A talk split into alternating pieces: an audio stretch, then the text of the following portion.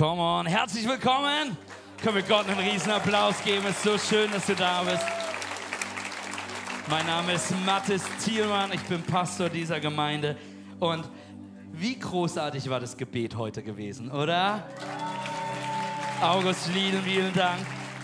Hey, wir lieben es, dass wir mit so vielen Generationen an einem Gottesdienst arbeiten können, so viele im Hintergrund mitmachen. Wir dürfen live online dabei sein. Wir dürfen nicht nur live und online dabei sein, falls euch wundert, warum diese ganzen Kameras da sind, sondern wir sind auch live in unserem Standort in Ludwigslust. Wir haben gerade die Nachricht erhalten, dass die Stühle nicht ausreichen. Es ist so schön, dass ihr dabei seid. Hey, der Applaus ist für euch.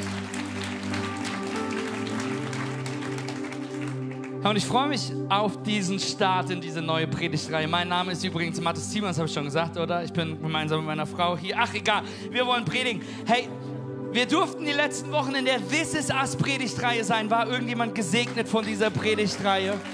Hey, wenn du die nicht gehört hast, wenn du davon nicht mitbekommen hast, hey, dann möchte ich dir sagen, dass du die nochmal nachschauen sollten. Und heute möchte ich mit dir ähm, eine Predigtreihe anschauen. Es ist schon, ihr habt schon gesehen, aber wir starten mit dem Buch aus dem Alten Testament und dieses Buch ist ein spannendes Buch. Denn es ist eines der einzigen zwei Bücher in der Bibel, in der es kein Wunder passiert.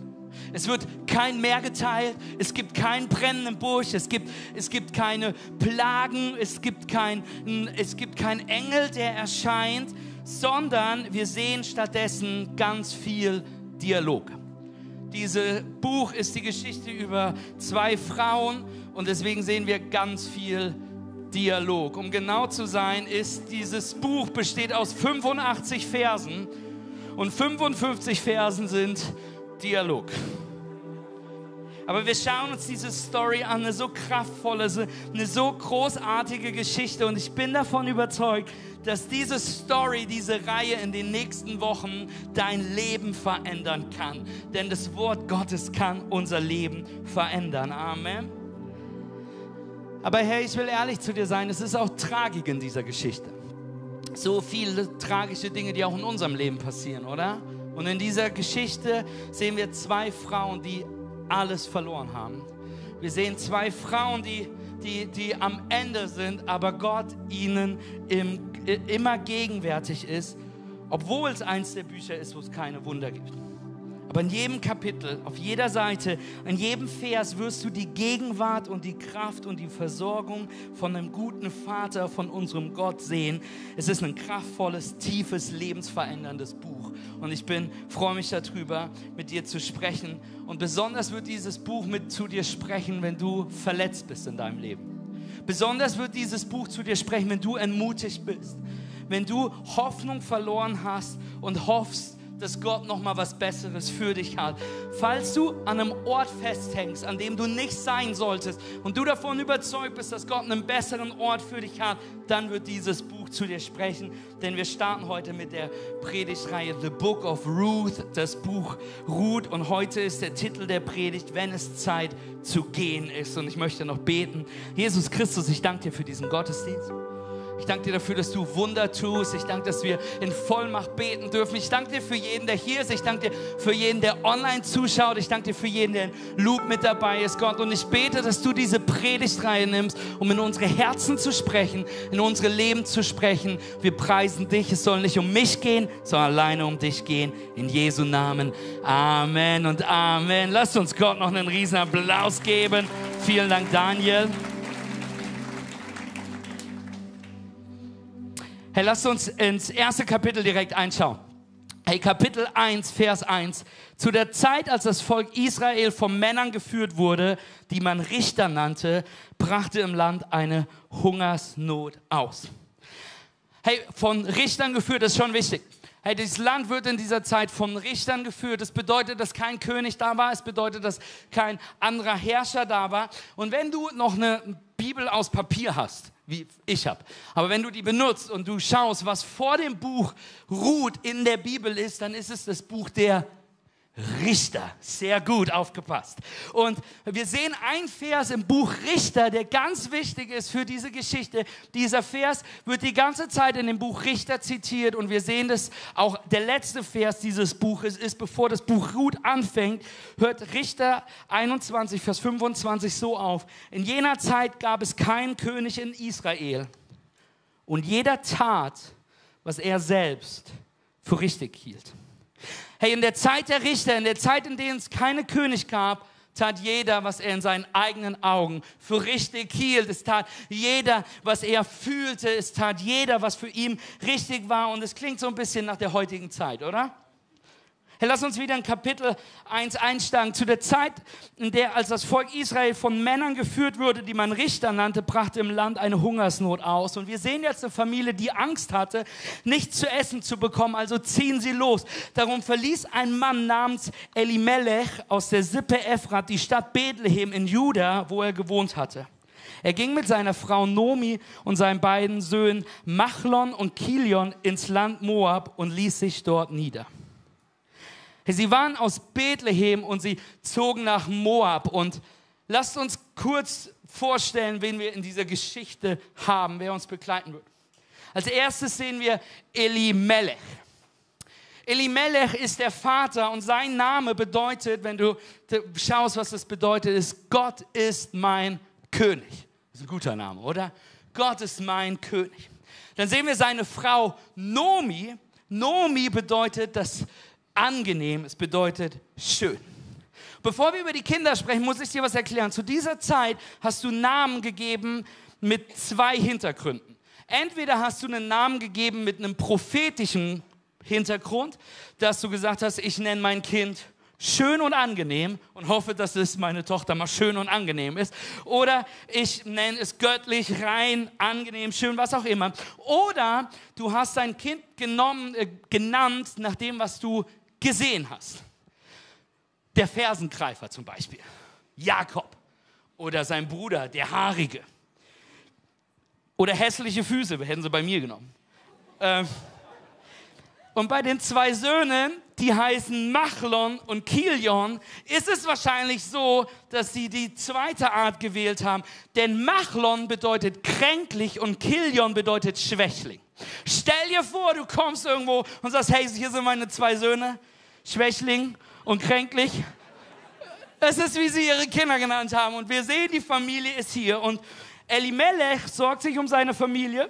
Und wir haben Elimelech, Gott ist mein König. Wir haben Nomi, angenehm und schön. Und wir haben die zwei Söhne, kränklich und schwächlich. Und wir sehen in dieser Geschichte, dass Elimelech sich Sorgen um seine Familie macht wegen der Hungersnot. Und deswegen zieht er mit seiner Familie von Bethlehem nach Moab. Das sieht ungefähr so aus. Du siehst hier Bethlehem, hier ist Moab, die müssen um das Tote Meer einmal rum. Es sind ungefähr 80 Kilometer. Die sind zu dieser Zeit zu Fuß gereist. Ich habe mir überlegt, wie lange wirst du für 80 Kilometer brauchen? Ich habe keine Ahnung. Also habe ich meine Frau gefragt. Denn Maren ist schon mal den Camino gelaufen, den Jakobsweg gelaufen. Und ich habe gesagt, das ist beeindruckend, das ist ein guter Grund, mal zu klatschen. Ähm, ich finde das beeindruckend. Hey, und wir, wir, wir müssen, ähm, wir, ich habe sie gefragt, hey, wie lange brauchst du dafür, dass das, da, da, bis du da bist?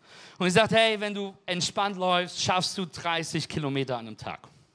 Das bedeutet, wir sehen zweieinhalb Tagestrip, den die Familie gemacht hat. Und Emimelech nimmt seine Familie, zieht von Bethlehem nach Moab, er bringt seine Familie nach Moab, was, wie sich herausstellen wird, einer der schlimmsten Fehler seines Lebens war. Er zieht mit seiner Familie nach Moab, obwohl Gott den Israeliten ganz klar befohlen hat, dass sie niemals in Moab leben dürfen. Gott hat den Israeliten befohlen, Moab ist nicht, wo ihr wohnt, mit den Moabitern hängt ihr nicht ab. Ich will, dass ihr nichts zu tun habt mit den Moabitern. Und du fragst dich vielleicht, warum. Du fragst dich vielleicht hier oder in Ludwigslust, was war los mit den Moabitern? Das ist eine gute Frage. Die Moabiter sind Nachfahren Moabs. Und wenn du nicht weißt, wer Moab ist, müsstest du in Genesis 19 reinschauen. Da gibt es die tragische Geschichte, wie zwei Töchter ihren Vater Lot so betrunken machen, dass sie mit ihm schlafen und eine von ihnen wird schwanger und dieser Sohn, den sie bekommt, nennt sie Moab. Moab ist aus Inzest geboren, aus einer der Dinge, die Gott nicht sehen will, die Gott hat verurteilt. Und das ist der Start des Problems der Moabiter. Die Moabiter zu dieser Zeit sind nicht nur ein Volk, was aus Inzest geboren worden ist, sondern sind ein Volk, was sich von Gott abgewandt hat und dem Götzen ähm, Chemosh dienen. Und was sie auch tun, ist, dass sie sogar Kinder zu diesem falschen Gott opfern. Es gibt nichts, worüber sich Gott freuen kann an den Moabitern zu dieser Zeit. Und falls du wissen willst, was Gott über die Moabiter dachte, er dachte das. Im Psalm 60, Vers 10 lesen wir, Moab ist mein Waschbecken. Meine Schuhe werfe ich aus Edom, Philisterland, sie auch in mir zu. Was Gott sagt, ist, es ist mein Waschbecken, wo ich meine Schuhe ausziehe und meine dreckigen Füße wasche. Und jetzt sehen wir Emimelech, der seine Familie führt von Bethlehem, was bedeutet äh, das Haus des Brotes, nach Moab, wo er nicht hätte sein sollen. Und Emimelech, haben wir eben gelesen, bedeutet, mein Gott ist König aber es wirkt gerade nicht so, als ob Gott sein König ist. Und Markus, können wir das Gebläse von der Lüftung ein bisschen leiser machen? Sehr laut hier vorne. Dankeschön. Hey, bedeutet, mein Gott ist König. Aber er lebt nicht so, als ob Gott sein König ist, oder? Stattdessen hat er das getan, was man tat, als die Richter regierten. Er tat das, was er für selbst für richtig empfand. So viele von uns die auch so reagieren, oder? So viele wie wir, die das tun, was wir in unseren Augen für richtig hielten. Und ich möchte nicht zu hart mit ihm sein. Hey, er war mitten in der Hungersnot gewesen und er hat sich gedacht, wenn ich nach Moab gehe, habe ich bessere Umstände dort. Wenn ich nach Moab gehe, werde ich meine Familie besser versorgen können. Wenn ich nach Moab gehe, werde ich einen besseren Job haben, es wird besser laufen. Die Dinge werden einfacher sein. Amen. Es ist nachvollziehbar, oder? Ja? Aber darf ich dir was sagen? Darf ich dir eine geistliche Warnung geben? Wir leben nicht in der Hungersnot, deswegen lass mich das mal so sagen. Uns ist aufgefallen, seitdem wir Kirche machen, Marino und mir, seitdem wir Ministry tun, ist uns aufgefallen, wenn es um unsere Familie geht, priorisieren wir oft die wirtschaftliche Versorgung vor dem geistlichen Schutz. Das bedeutet, wir haben unzählige Mal erlebt, wie ein besserer Job angeboten worden ist mit ein bisschen mehr Geld. Und du siehst Familien, du siehst Menschen, die im Haus Gottes wachsen, die verankert sind, die, die thriven, die geistliche Autorität haben, die, die eine Homegroup leiten, die in Verantwortung treten, die nah an Gott sind, die tief verwurzelt sind in christlicher Gemeinschaft. Und plötzlich gehen sie woanders hin für ein bisschen mehr Geld, aber plötzlich haben sie viel weniger Gott in ihrem Leben. Marien und ich haben vor langer Zeit, noch bevor wir darüber nachdachten, Gemeinde zu bauen, haben wir entschieden, wir werden eher eine Stadt wechseln aufgrund von Kirche, nicht aufgrund von Geld. Denn Geistlicher Schutz ist so viel wichtiger. Geistliche Gemeinschaft. Und jetzt, ich weiß, was du denkst. Mann, ich habe dieses Jobangebot bekommen und ich kriege mehr Geld. Und es kann von Gott sein, dass er sagt, hey, er möchte dich mehr ausstatten, er möchte dich segnen, er möchte dich mehr segnen, damit du mehr großzügig sein kannst. Aber ganz oft ist es auch so, dass wir, dass wir aus christlicher Gemeinschaft rennen. Und deswegen möchte ich nur eine Warnung sagen. Sei vorsichtig, deine finanzielle Versorgung nicht über die Gegenwart Gottes in deinem Leben zu priorisieren. Amen. Hey, Dinge sind gerade schwierig in Bethlehem. Also geht er mit seiner Familie. Er verlässt Bethlehem. Er geht nach Moab, in das sündige Land Moab, weil es so schwer ist, gerade in Bethlehem. Hey, darf ich dich ganz ehrlich fragen, hier und online und Lub, wo gehst du hin, und was machst du, wenn es schwierig in deinem Leben wird? Da, wo es hart ist, herausfordernd ist, wo es anstrengend ist, wo es Dürre ist, wo eine Hungersnot um dich herum ist, vertraust du und gehorchst du, gehorchst du Gott in Bethlehem, wo er dich hineingesetzt hat? Oder gehst du weg und du gehst nach Moab? Hey, was machst du, wenn es tough wird? Und die meisten von uns würden auch sagen, hey, ich bin Christ. Gott ist mein König. Ich folge Gott nach. Ich, ich ehre Gott mit ich Tun. Also vertraue ich und folge seinem, seinem Wort. Amen. Aber jetzt sei mir ganz ehrlich, Gott ist mein König, aber jetzt fängst du an zu daten, weil er ist so süß und sie ist so süß und ihr geht aus und ihr wollt Gott folgen und ihr wisst, dass Gott sagt, Sexualität ist reserviert für die Ehe, für den Bund der Ehe, den du geschlossen hast. Also haltet ihr euch da dran, ihr betet füreinander, ihr macht und tut und sonstiges. Aber plötzlich wird es dürre und plötzlich du hast Needs, er hat Needs, wir haben Needs und ich will mich nur gesehen fühlen und wer denkt an mich und was tust du, wenn es hart wird? Gehst du nach Moab oder oder gehorchst du Gott, der dein König ist, der dich nach Bethlehem berufen hat? Hey, was, was tun wir, wenn du sagst, Gott ist König meines Lebens, dahin will ich ihn ehren mit dem, was ich habe und du bringst 10% von dem, womit er dich segnet, zurück und du gibst dein Zehnten ins Haus Gottes, weil es ihm gehört und nicht dir gehört und plötzlich ist das Geld ein bisschen dünner. Und plötzlich ist diese Sache, die du so gerne kaufen willst, on sale. Bleibst du in Bethlehem? Gehorchst du Gott, deinem König? Oder gehst du nach Moab? Gott ist König meines Lebens. Ich bin jetzt Christ, also höre ich auf, mich zu betrinken. Also höre ich auf zu saufen. Also höre ich auf, auf mich zu betäuben, weil ich weiß, dass der Heilige Geist für mich ist, ich ihm damit die Ehre gehen will. Aber dann hast du einen richtig harten, stressigen, anstrengenden Tag und deine Kinder waren auch noch doof gewesen. Vertraust du und gehorchst du Gott? Oder gehst du nach Moab? Gott ist mein König. Gott ist König meines Lebens. Ich bin Christ, ich bin ein Nachfolger Gott, ich bin Teil des Haus Gottes, ich bin Teil der, der Stadt auf dem Berge, ich bin Teil des Salz und Licht dieses Berges. Ich bin investiert, ich mache mich mit, ich bringe mich ein, ich bin dazu berufen, aber plötzlich eine Hungersnot um mich herum. Plötzlich fehlt die Leichtigkeit im Dienen und es ist Anstrengung gewichen. Plötzlich sind so viele andere Themen auf deinen Zettel gekommen. Es wird herausfordernder. Plötzlich habe ich das Gefühl, dass ich gar keine Zeit mehr habe, mich zu investieren, keine Zeit habe, in der Homegroup zu sein, keine Zeit habe, mitzuhaben, keine Zeit habe, täglich zu beten. Vertraust du und gehorchst du dem Wort Gottes?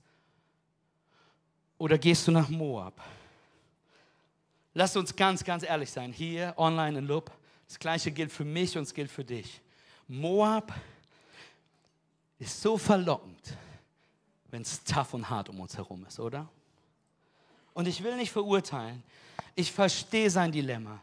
Er sorgt sich um die Familie, also tut er das, was in seinen Augen für richtig hält. Und seien wir ganz ehrlich, wenn wir ehrlich miteinander sind, wir sind mit ganz, mit viel weniger Druck, mit viel weniger Krisen in unserem Leben schon nach Moab gezogen, als wegen der Hungersnot. Gott ist König meines Lebens. Aber manchmal tun wir, was wir in unseren Augen für richtig halten. Also was passiert hier? Wir sehen, wie er und seine Familie Bethlehem verlässt. Sie sind nach Moab und alles war super. Sie taten, was sie wollten. Sie haben getan, was sie gefühlt haben, was richtig war in der Situation. Sie haben das getan, was ihr Herz ihnen gesagt hatte, was sich, was sich richtig anfühlte, haben ihrem Herzen vertrauen, haben ihre eigene Wahrheit gelebt und alles wurde so, wie sie gehofft hatten. Nein, wurde es nicht, denn sie sind aus dem Haus Gottes gewandert. Denn das ist passiert. Äh, Ruth, ähm, ab, ab Vers 3. Doch dann starb Elimelech und Nomi blieb mit ihren Söhnen allein zurück. Die beiden heirateten zwei Frauen aus Moab. Zwei Frauen, die nicht dem gleichen Gott folgten, wie sie folgten. Sie hießen Orpa und Ruth. Nach etwa zehn Jahren starben auch kränklich und schwächlich. Nun hatte Nomi keinen Mann und keine Söhne mehr. Hey, das ist herzzerreißend die gehen, die, die ziehen los und plötzlich stirbt ihr Mann. Und wenn du in dieser Zeit als Witwe gelebt hast, warst du schon wirklich angeschmiert. Aber du hattest zwei Söhne, die dich versorgt haben, aber dann sind die auch noch gestorben. Wir wissen nicht, woran, wo, wo, wo, weswegen der Mann gestorben ist, ob er einen Herzinfarkt hatte oder von einem Kamel überfahren worden ist oder was passiert worden ist. Wir wissen, dass sie dann dort lebt mit zwei Kindern alleine, mit ihren Söhnen. Und ich will nur noch mal gesagt haben, wir haben eben gelernt, Es sind nur zweieinhalb Tage zurück nach Israel gewesen. Es wären nur zweieinhalb Tage zurück zur Familie gewesen, zurück zu dem Ort, zu dem sie gehörten, zurück in die Gemeinschaft gewesen. Aber weil sie entfernt waren von den Leuten Gottes, haben die Söhne zwei Frauen aus Moab geheiratet. Zwei Moabiterinnen. Und ich will den Jungs keinen Vorwurf machen, denn die Mädels waren echt süß. Die hat eine tolle Persönlichkeit. Es hat wirklich gepasst, wisst ihr. War eine Seelenverwandtschaft. Ich habe mich noch nie so gesehen und geliebt gefühlt. Und wisst ihr, was die Söhne sich gedacht haben? Das, was so viele von euch denken, die gerade am Daten sind. Ich werde sie schon zu Jesus bringen. Ich werde sie schon zu meinem Gott bringen. Denn die Person ist toll, wir lieben uns ich werde sie zu Jesus führen. Amen. Hey, manchmal werde ich gefragt, ist es okay, wenn ich als Christen einen Nicht-Christen heirate, einen Nicht-Christen date? Wie ist es in meinem Leben? Und ich glaube, Gott hat uns gute Grenzen gegeben, weil er uns liebt, nicht weil er uns einschränken will. Und wisst ihr, was die Bibel sagt in 2. Korinther 6, Vers 14? Zieh nicht an einem Strang mit Leuten, die nicht an Christus glauben. Zugegeben, das reduziert die Auswahl. Aber warum ist Gott so restriktiv? Warum ist Gott so ein Spielverderber? Hey, Gott will dir nicht den Spaß verderben, sondern er liebt dich. Lass mich dich so fragen. Warum solltest du mit jemandem dein Leben verbringen, deine Kinder erziehen, die größten Täler, die größten Krisen, die größten Berge, die größten Wünsche durchgehen, die wichtigsten Momente deines Lebens verbringen mit jemandem, der Gott nicht als seinen König ansieht, obwohl du Gott deines König, äh, Gott deines König deines Lebens gemacht hast. Wenn Gott der König deines Lebens ist, warum solltest du dein Leben mit jemandem verbringen, der Gott nicht als König sieht? Ich weiß, das ist eine taffe Frage, aber lass mich die ehrlich stellen. Ich bin dankbar, dass Marien und ich uns entschieden haben, dass wir Menschen suchen wollen, die Jesus an erster Stelle haben. Und ich bin dankbar, dass ich eine Frau habe, dass wenn es meinen Kindern schlecht geht, wenn es mir schlecht geht, wenn es uns schlecht geht, unsere erste Reaktion gemeinsames Gebet ist, weil Jesus der König unseres Lebens ist. Amen.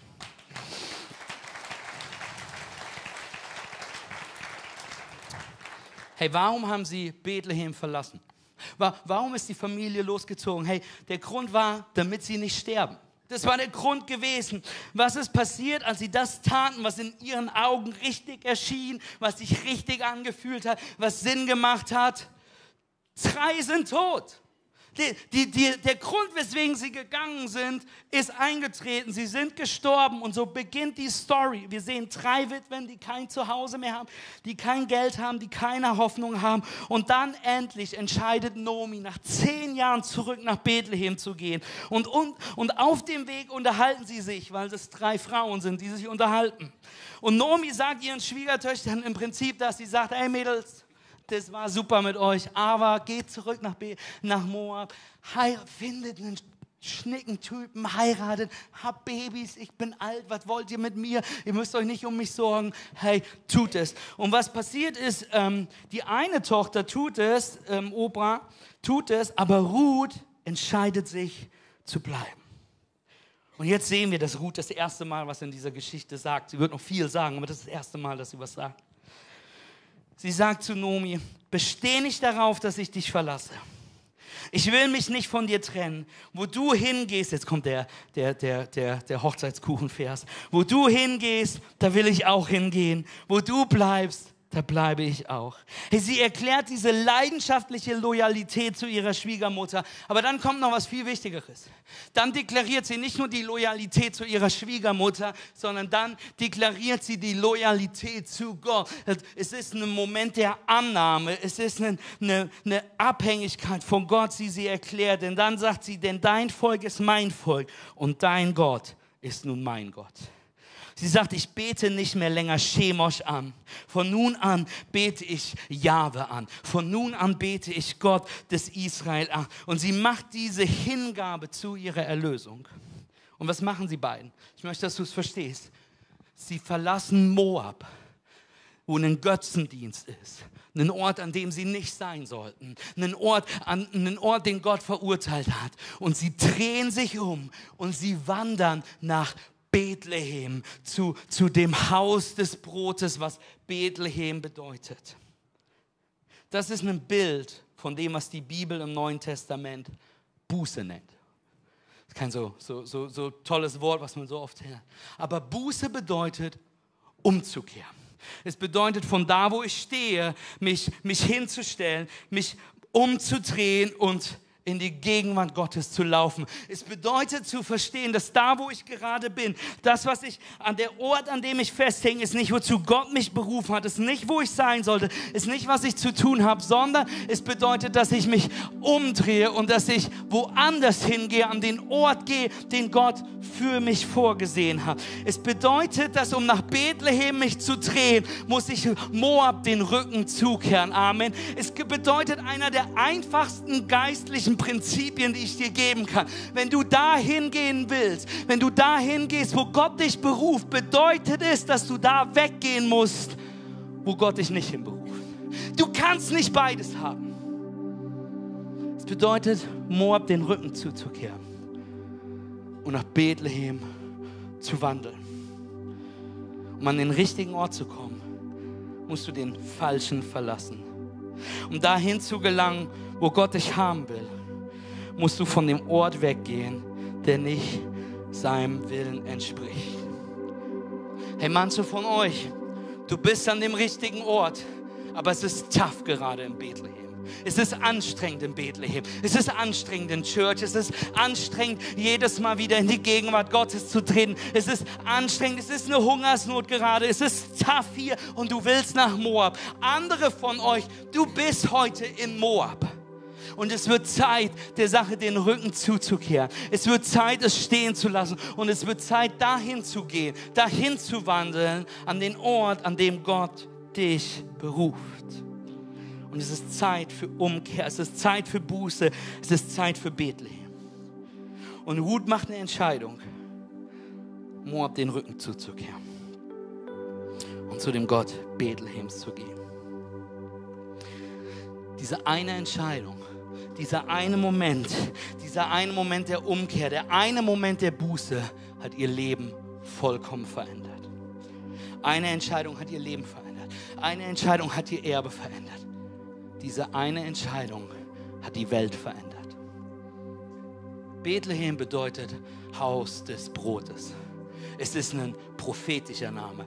Die Stadt sah nicht aus wie ein Stück Brot sondern es ist der prophetische Name Haus des Brotes, weil an diesem Ort das Brot des Lebens, Jesus Christus, geboren wird. Und ich will die Geschichte nicht so spoilern, aber es ist zu gut, um es nicht zu sagen. Jesus Christus, das Wasser des Lebens, das Brot des Lebens, die, der, der Alpha und das Omega, der, der Erlöser, der Sohn Gottes wurde geboren von einer Nachfahrin. Er war eine Nachfahre von einer sündigen Moabiterin, die sich entschieden hat, dem Gott Chemosh den Rücken zuzukehren, Buße zu tun. Sie war keine Israelitin, sie war nicht berufen. Sie war nicht von royalem Blut gewesen, sondern sie war eine Frau, die anerkannt hat, dass sie Jesus braucht, dass sie den Gott Israel dienen will. Und sie zieht los. Und aus dieser Blutlinie entsteht der König David. Und aus König David entsteht weiter Jesus Christus, denn so ist Gott. Amen.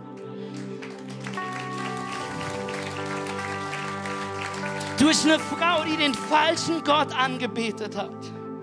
Eine Entscheidung, eine Umkehr. Und das Wasser, Wasser des lebendigen Lebens, das Brot des Lebens, der Prinz des Friedens, der König aller Könige daraus geboren wird. Ein Moment. Eine Entscheidung. Church. Was bedeutet das für dich? Ich möchte dich heute fragen, hier Lob und online. Welche eine Entscheidung Oder lass mich so fragen. Ich möchte dich fragen. Und ich will dich einladen, dass der Heilige Geist, dass du den Heiligen Geist erlaubst, in dein Leben zu sprechen. Gibt es Bereiche in deinem Leben, die noch im Moab sind? Gibt es Bereiche deines Lebens, wo du sagst, Gott ist König, Aber dennoch tust du Dinge, die in deinen Augen richtig sind und nicht in den Augen Gottes richtig sind. Hast du Bereiche in deinem Leben, du verkündigst, dass du Nachfolger Jesus Christus bist, aber du folgst, folgst deiner eigenen Wahrheit statt seiner Wahrheit. Und dann ist die wichtige Frage, die ich dich heute stellen möchte, hier online, Lob. Welche eine Entscheidung, welchen einen Schritt kannst du heute gehen, um die Richtung deines Lebens zu verändern? Welche Entscheidung, welchen Schritt kannst du heute treffen, um Moab den Rücken zuzukehren und deinem Leben eine andere Richtung zu geben? Falls du Hilfe brauchst, Du könntest der Erste sein, der es heute entschuldigt. Der sagt, I'm sorry. Es tut mir leid für das, was ich falsch gemacht habe. Für manche von euch, du könntest heute Schluss machen und endlich ausziehen. Weil du schon lange weißt, dass die Beziehung, die Toxik, in der du lebst, dass das, was du lebst, nicht ist, was Gott für dich hat. Settle nicht für jemanden, der Gott nicht als König hat. Manche von euch sind hier, es wird Zeit, Instagram zu blockieren, zu löschen, weil du immer in einen Strudel des Vergleichens kommst und, und es dich in Moab festhält, obwohl Gott dich nach Bethlehem berufen will. Andere, die hier oder in Lub sind, für dich ist es Zeit, ehrlich zu sein und zuzugeben, dass du abhängig bist. Es ist Zeit zuzugeben, dass du eine Sucht hast. Und es ist Zeit, die Hilfe zu suchen. Es ist Zeit, es zuzugeben und es auszusprechen. Andere hier, du musst Gott was hingeben. Du musst Gott was ablegen, heute hier und in Lob. Andere müssen nicht etwas abgeben, sondern jemanden abgeben. Die Geschichte loslassen und sagen, Gott, du bist in Kontrolle. Und viele sind heute hier Viele sind in Lub. Viele schauen online zu.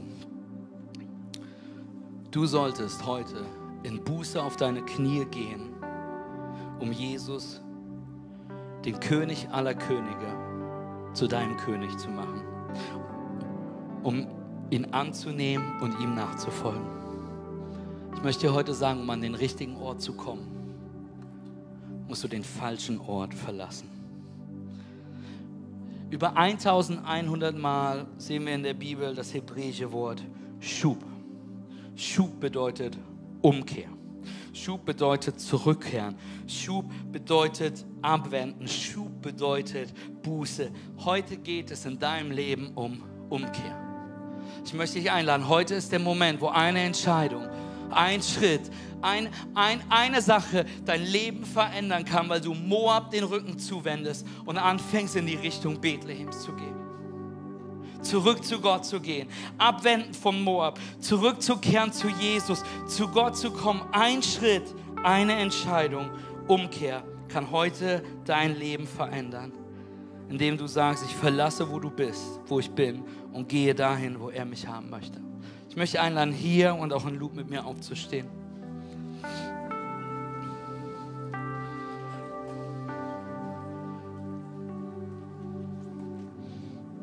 Möchte dich einladen, einfach deine Augen gerade zu schließen, wo du bist. Auch in Loop. Und ich möchte dich gerade wirklich einladen, dich, dass du dich fragst, welcher Bereich ist im Moab? Ich möchte dich gerade bitten, ganz ehrlich zu dir zu sein und dich zu fragen, hey, in welchen Bereichen tue ich das, was in meinen Augen richtig ist? Nicht das, was in Jesus Augen richtig ist. Was ist, was ist im Moab? Was, was ist im Moab? Welche Bereiche deines Lebens? Ich möchte jetzt einladen, Buße zu tun. Buße bedeutet zu erkennen, dass ich an dem falschen Ort bin. Zu erkennen, dass ich die falsche Richtung gehe, um mich umzudrehen. Wenn du Bereiche in deines Lebens hast, die gerade im Moab sind, wenn du Orte in deinem Leben hast, wo du lebst und das tust, was in deinen Augen richtig ist. Und du weißt, ich möchte es heute umdrehen. Ich möchte es Gott hingeben. Ich möchte die Dinge tun, die da sind. Wenn du heute umkehrst, von egal wo, möchte ich einladen, jetzt einfach dich auszustrecken nach Jesus deine Hand zu heben, zu zeigen, ich bin, ich drehe mich um. Ich drehe mich um. Gott, ich bete für jeden, der sich jetzt hier meldet. Ich bete für jeden, der sich ausstreckt in Ludwigslos, für jeden online. Gott, für jeden, der heute einen, einen, einen, einen Schritt der Umkehr tut. Für jeden, der heute seine Hand hebt, um dafür exemplarisch, symbolisch zu zeigen, dass du dich umdrehst und etwas den Rücken zugibst. Vielleicht ist es deine Gier, dein Geiz. Vielleicht ist es, vielleicht sind es unterschiedliche Dinge. Vielleicht ist es dein Mangel an Faith. Vielleicht ist es, ist, dass du weg weggerannt bist von Berufung, zu sagen, Gott, ich leg dir Moab hin und ich drehe mich um. Hier ist Gott, Heiliger Geist, komm und füll jeden Einzelnen. Yes, Jesus. Amen. Apostelgeschichte 3, Vers 9 heißt es, so tut nun Buße und bekehrt euch, damit eure Sünden getilgt werden. Es sind viele heute hier die gerade auf dem Weg nach Moab sind, die eine neue Entscheidung treffen müssen. Aber es sind viele hier und schauen zu und sind in Lob. Wenn du ganz ehrlich bist, hast du noch nie Buße getan. Dein Leben ist noch im Moab, weil du Jesus Christus den Sohn Gottes für dein Leben noch nicht angenommen hast. Was bedeutet Buße tun? Es bedeutet da, wo ich stehe, mich umzudrehen, zu sagen, ich brauche, mein Leben ist nicht so gut, wie ich es gerne hätte. Die, die Fehler, die ich habe, Sünde bedeutet nicht, nicht, wie gut oder schlecht du dein Leben gelebt hast, sondern es bedeutet, dass da eine Schuld ist, etwas zwischen dir ist, was dich nicht heilig macht und du deswegen nicht vor einem heiligen Gott stehen kannst. Buße zu tun bedeutet anzuerkennen, dass ich Schuld in meinem Leben habe. Buße zu tun bedeutet zu verstehen, dass da etwas ist, was mich von Gott trennt und zu begreifen, dass ich es nicht, dass ich es nicht selbst bezahlen kann. Aber es bedeutet anzunehmen, dass jemand anderes den Preis bezahlt hat. Buße zu tun bedeutet, sich umzudrehen. Wir haben gerade gelesen, tut Buße und bekehrt euch. Bekehren ist das wilde christliche Wort, was sagt, hey, ich lege mein Glauben, mein Vertrauen auf Jesus Christus, weil er den Schuld, die Schuld für mich bezahlt hat und weil er wieder auferstanden ist, damit ich ihm folgen kann. Wenn du heute hier bist, in Lub bist, online zuschaust, möchte ich dir die Möglichkeit geben, heute Buße zu tun. Jesus Christus als Herrn und Erlöser deines Lebens anzunehmen. Zu sagen, ich nehme Jesus an, ich brauche Jesus in meinem Leben zurückzukommen zu Jesus, weil du das mal entschieden hast, aber du weit davon weg bist. Hey, und lasst uns nicht so tun, als ob wir heilig sind. Wir alle haben Dreck am Stecken. Und ich will dir sagen, da ist ein Sohn Gottes, Jesus Christus, der das Brot des Lebens, was im Haus des Brotes geboren worden ist, um auf dem Berg Golgatha zu gekreuzigt zu werden, um zu verkünden, es ist vollbracht. Ich habe getan, wozu ich gekommen bin. Ich habe mein Leben gegeben, damit du Leben haben kannst. Ich habe mein Leben hingegeben, mein Blut vergossen, damit du frei sein kannst, damit du Beziehung zu Gott, dem Vater haben kannst, damit du ewiges Leben haben kannst. Denn so sehr hat Gott die Welt geliebt, dass er seinen einzigen Sohn für sie gegeben hat, damit jeder, der an ihn glaubt, errettet wird und nicht verloren geht. Und ich möchte dich heute einladen, deine Entscheidung zu treffen. Matthias, wie tue ich das? Im Römerbrief heißt es, im Römer 10, wenn du anfängst in deinem Herzen zu glauben, dass Jesus Christus von den Toten auferstanden ist, mit deinem Mund bekennst, dass er der Sohn Gottes ist, wirst du ewiges Leben haben. Wirst du Teil der Familie Gottes werden, wirst du Teil des Pilgerns werden. Es bedeutet vielleicht noch nicht, dass du sofort in Bethlehem bist, aber ich werde dir sagen, hinter, hinter, hinter Raum ist voll mit Menschen, die dir helfen werden, die nächsten Schritte zu gehen, die dir helfen werden, was es bedeutet, Kind Gottes zu sein, die dir helfen werden, was es bedeutet, dass du plötzlich die Identität hast, dass du, dass du zu dem Reich Gottes gehörst, dass du berufen, dass du erwählt bist, dass du ein Leben ohne Schuld hast. Aber heute möchte ich einladen, Buße zu tun und eine Entscheidung zu treffen. Ich werde dich jetzt bitten, deine Augen zu schließen, wenn du es noch nicht getan hast. Und ich werde bis drei zählen. Und während ich bis drei zähle, möchte ich dich einladen, in deinem Herzen zu sagen, Jesus, ich mache dich König meines Lebens. Sagen, Jesus, ich stehe im Moab. Ich habe Sünde in meinem Leben und ich brauche einen Erlöser. Jesus, ich komme allein nicht zu Gott.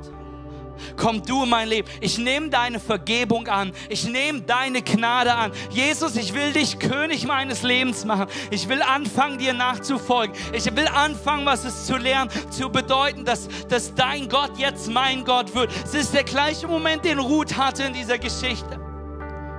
Vielleicht, es wird Zeit, das heute zu sagen. Wenn du heute Jesus das allererste Mal annimmst, weil du noch nie ihn Herr deines Lebens gemacht hast, möchte ich dich jetzt einladen, das gleich zu beten. Wenn du, wenn du hier bist und du merkst, dass du weggekommen bist von Jesus. Du bist aus Bethlehem so weit nach Moab gekommen. Es wird sogar Zeit, zurück zu Jesus zu kommen. Möchte ich einladen, das gleich zu beten. Wenn du sicher gehen willst, dass du einen Platz im Himmel hast, dass diese Verheißung, das ewiges Leben dir gehört hat. Wenn du das heute annehmen willst, dann möchte ich dich jetzt einladen, diese Entscheidung zu treffen. Ja zu sagen zu Jesus. Mit allen Augen geschlossen zähle ich bis drei. Du sagst Ja in deinem Herzen und bei drei werde ich mutigen Schritt bitten, hier und auch in Ludwigslust. Ich werde dich bitten, deine Hand zu heben. Wenn alle Augen weiter geschlossen sind, damit aus einer Entscheidung eine Aktion entsteht. Amen. Mit allen Augen jetzt im Saal geschlossen.